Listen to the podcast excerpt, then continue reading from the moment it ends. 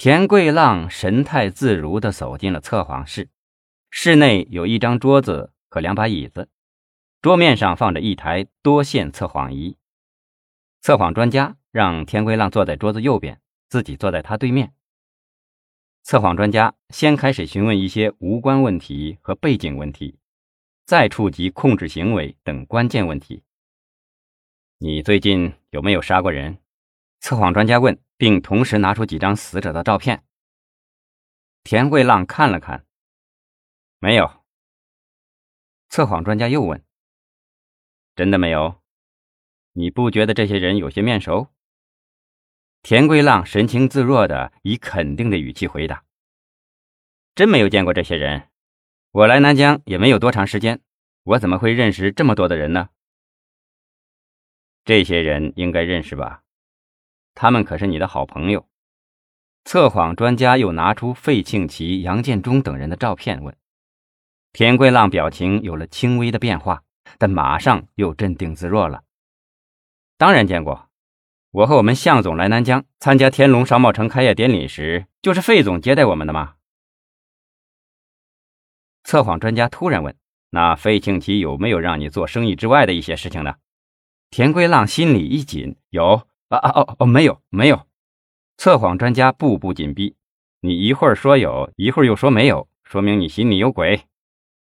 田桂浪极力平静自己的心情。我说有，那是因为他确实找我帮他做过事。测谎专家声音严厉的问：“什么事？是不是他让你杀过什么人？”田桂浪有些不高兴了：“你们不能血口喷人呐，他从来没有让我杀过人。”测谎专家的语气又平和了下来。那你说做什么事？田归浪解释道：“他让我为他办理了几张假护照，说是生意上用的，我给他办了。”高英杰和洪强对视一笑。洪强突然问：“是哪的护照？”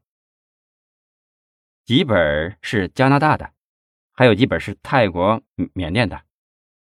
测谎专家问：“费庆奇既然就这么一点事让你做？”为什么还给你那么多的钱呢？嗯，那那那不是他送我的，是他和我们公司生意上的资金，是向总的钱。具体是什么钱，我也不太清楚。那些银行卡是米特朗的名字，你怎么解释啊？田桂浪一时语塞。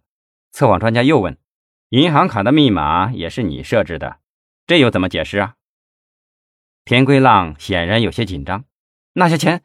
那些钱确实是费庆奇给我们我们公司的，具体做什么，这些我的确不知道。测谎专家转移话题，又问：“那费庆奇干嘛让你杀那么多人呢？你知道内情吗？你被他利用了，你知道吗？”田桂浪突然沉默了。高英杰在一旁感叹道：“田先生，我十分欣赏你的才能，你的确是个人才呀。可惜呀。”测谎专家提示道：“你知不知道南疆乞丐失踪案的情况？”“不不不知道。”测谎专家又问：“那南疆市南湖区建国路花苑小区八栋六单元二零二室一家人全部被害，你应该知道吧？”田归浪额头上冒出了细细的汗珠子。“不不不知道，我说过，我从没有杀过人，我是清白的。”洪强提醒道：“田先生。”我听说你为人非常的豪爽，也很有哥们义气，可今天你的表现和你的这些性格不符嘛？田桂浪沉默了，测谎专家又开始了新一轮的问题测试。测谎仪上记录笔忽快忽慢的上下移动，记录纸画出了一条条犹如心电图的曲线。测谎人员每问一个问题，眼睛都盯着上下颤动着的记录笔，记录这些反应。测谎经过了三个多小时才结束。田归浪被带离后，等候已久的高英杰和洪强迫不及待地问测谎人员：“他有没有说谎的迹象啊？”专家指着记录纸上的曲线解释道：“啊，不论是主次要相关问题。”他都有说谎的迹象，那这表示他是在说实话吗？洪强问道。有这个可能。这种测谎反应是属于过度正常的表现结果。他在每一个敏感的问题上思考时都异常的细致，有时表现出了紧张。测谎专家认真看了看最后几页测试纸，又分析说，在他回答的每一个问题里，越到最后，越表明他的思维非常的吃力。这表明，为了不说漏嘴，他的大脑很是疲劳了。这是为了证明他自己没有说谎的结果。高英杰兴奋地说：“看来我们这次测试的预期效果是达到了。”洪强叹息一声：“高老啊。”这么说，突击审讯田归浪的时间到了，咱们不能让他有喘气的机会啊！连夜突审，跟他打疲劳战。高英杰点点头，但若有所思地说：“不过，眼下咱们的任务相当的艰巨。从田归浪刚才透露的信息看，费庆奇是一个关键的人物。他现在手上有那么多的护照，如果他听到什么风声，随时都有出逃的可能啊！”洪强说道：“这个老狐狸不会又抢在咱们前面吧？”高英杰连忙喊道：“洪处，那你快通知宋继明同志，让他马上派人控制范守业。从田归浪嘴里露出的这些信息，范守业应该知道不少。可我听刘厅长说，他已经通知南江市委了，准备对范守业实施双规。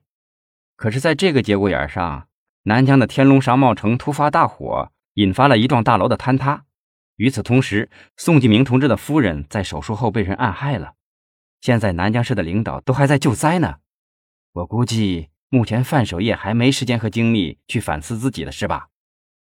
高英杰听完很吃惊，许久的摇摇头。据我了解，范守业已经感觉到了我们什么事都隐瞒他，所以我们早做准备不为过呀。这事儿你抓紧向刘厅长汇报。要知道。咱们现在在外省，不在南疆，也不在银都，想到了就要抓紧时间向领导汇报啊！要及时做好战斗的准备啊！洪强连连点头，掏出手机给刘灿打电话。手机接通，刘厅长向他通报了一个令人震惊的消息：费庆奇失踪了。